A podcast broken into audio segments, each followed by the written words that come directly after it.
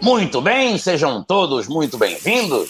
Eu tô ouvindo um barulho de água. Seu supapô assim? Cecimoa, supapô uaci, direto da terra indígena.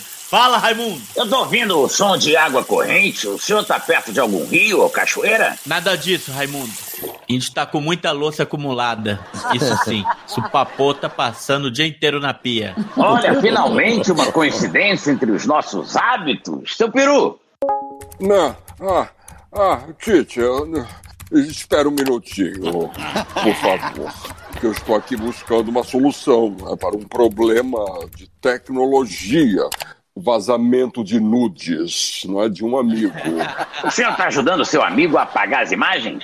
Não, claro que não, Tite. Eu estou tentando dar um zoom para analisar né, cada detalhe daquele corpinho sarado que ele tem.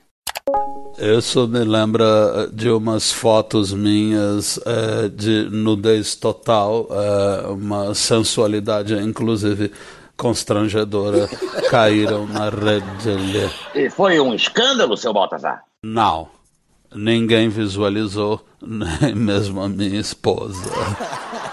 Seu Alemão, Sim, aqui estou, mestre, te ouvindo limpidamente, pois minha conexão é rápida e eficiente. Sabe quem é a inspiração da minha rede Wi-Fi? Quem? Quem? Quem? Quem? Quem? Quem? Raimundo Nonato! Desde que batizei minha rede com o nome de Cabeça de Nonato, nunca mais tive problema. Não há banda mais larga do que a tua cabeçorra. Teu sinal pega até na lua, mundinho. era pra lá que eu gostaria de te mandar, mas como não posso, vamos começar a aula. Seu peru, Peru com pera, de Madureira. Use-me, abuse-me. É só me chamar no PVT. seu peru, quem foi Ivan o Terrível? A terrível Ivana, não é, Tite? É claro que o senhor quer dizer. Uma bi perigosíssima que odiava ser confundido com outra. Imagine uma outra Ivana também, essa muito poderosa. Ivana Trump, ex do atual presidente dos States. Seu peru, eu tô falando do primeiro czar russo. Ah, que que azar. Que azar. Mesmo, porque uma bicha atormentada não é, pelo complexo de perseguição. Achava que todo mundo estava falando mal dela, né, do look dela pelas costas, fazendo intrigas com os bofes. Ivana ficava por aqui com as fofocas palacianas. Estava sempre armando barracos, e daí não é, o nome de guerra, Ivana a Terrível. Seu peru, czar era o título dos monarcas da Rússia. Agora, realmente, Ivan era mesmo conhecido por sua violência. Ah, violentíssima, era uma fera. Tite, uma vez, mandou prender uma costureira só porque ela fez um vestido M. Imagina. Ivana sonhava em ser PP, não é? Mas jamais conquistou esse objetivo. É que vestidos não eram exatamente a grande preocupação do czar Ivan, também conhecido como Ivan IV. Verdade, porque a maior preocupação dela eram os bofes, naturalmente, não é? O senhor acha o quê? Que ela também era conhecida por esse codinome quarto por quê? Porque arrastava suas presas para um quartinho. Os fundos do castelo Ivana era terrível. Chega, chega, chega, seu peru. Ivan IV, o terrível, foi um rei tão violento que matou o filho e a nora grávida, terminando assim com a própria dinastia. Nota zero pro senhor. Ele está porra aqui comigo, mas pelo menos levei o czarado da Rússia toda para a Irmandade. Seu galeão com bica!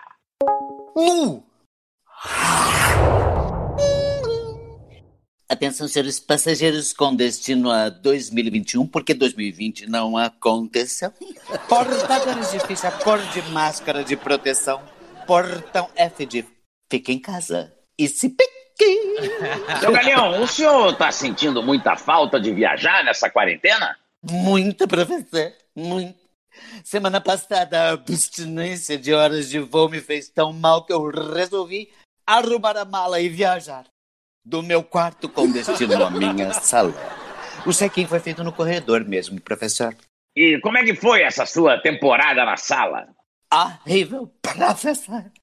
O sofá era desconfortável, o ventilador não funcionava direito e a TV estava fora do...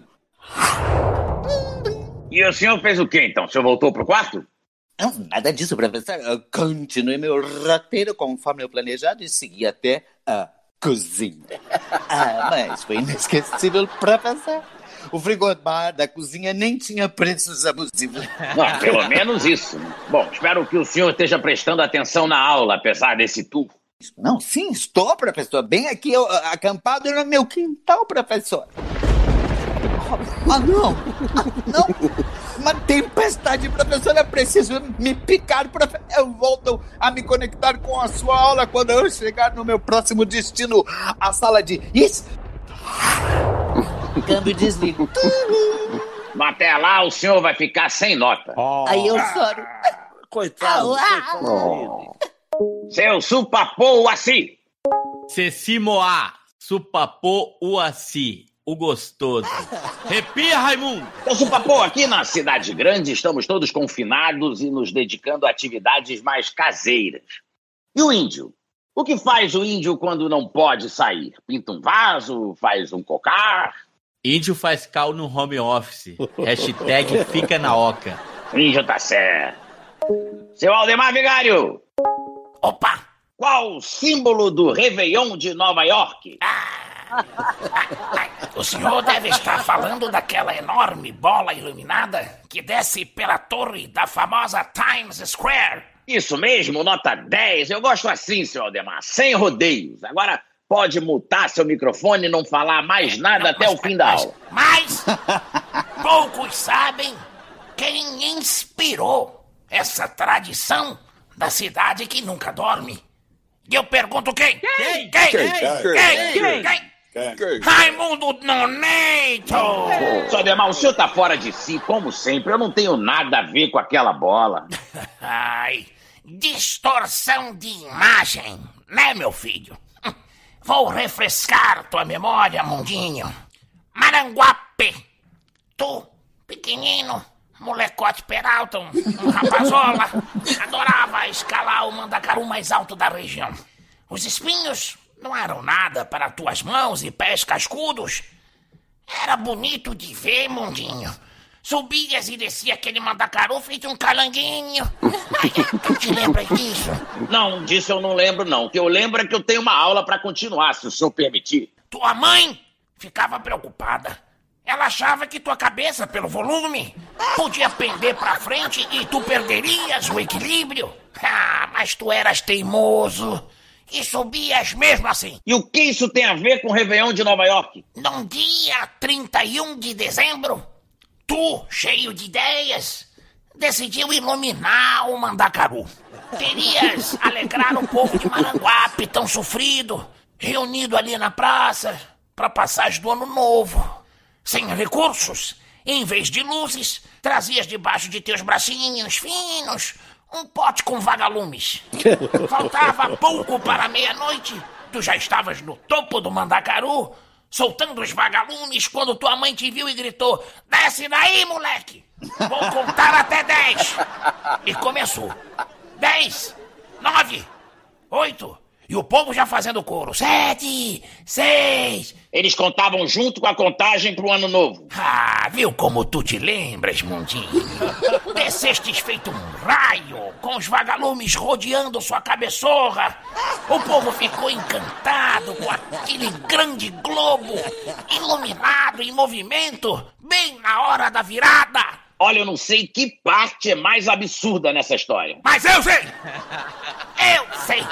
O grande absurdo dessa história é que um americanozinho que estava passando o fim de ano lá no Ceará viu aquela linda cena e levou a ideia para Nova York. O Réveillon de lá ganhou a fama que deveria ser de Maranguape City. Bom, o que eu posso dizer é que a sua nota também tem a forma de uma bola e também vai descendo até o chão. Zero. Ai, Era bom. ai, Coitado, ai. dele. Seu Baltazar da Rocha, Ah, o que é que alho? o senhor continua mantendo o isolamento na quarentena? Sim, claro, evidente, claro, como qualquer pessoa responsável.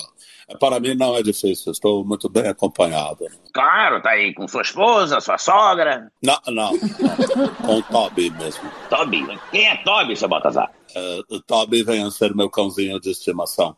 É que no último dia antes da quarentena eu saí para beber com amigos e quando cheguei em casa minha esposa e minha sogra decretaram o lockdown e me deixaram do lado de fora. Estou desde aquele dia dormindo aqui no jardim com o Toby, fofinho e compreensível, não é? Meu fiel Toby. e o salário? Ó,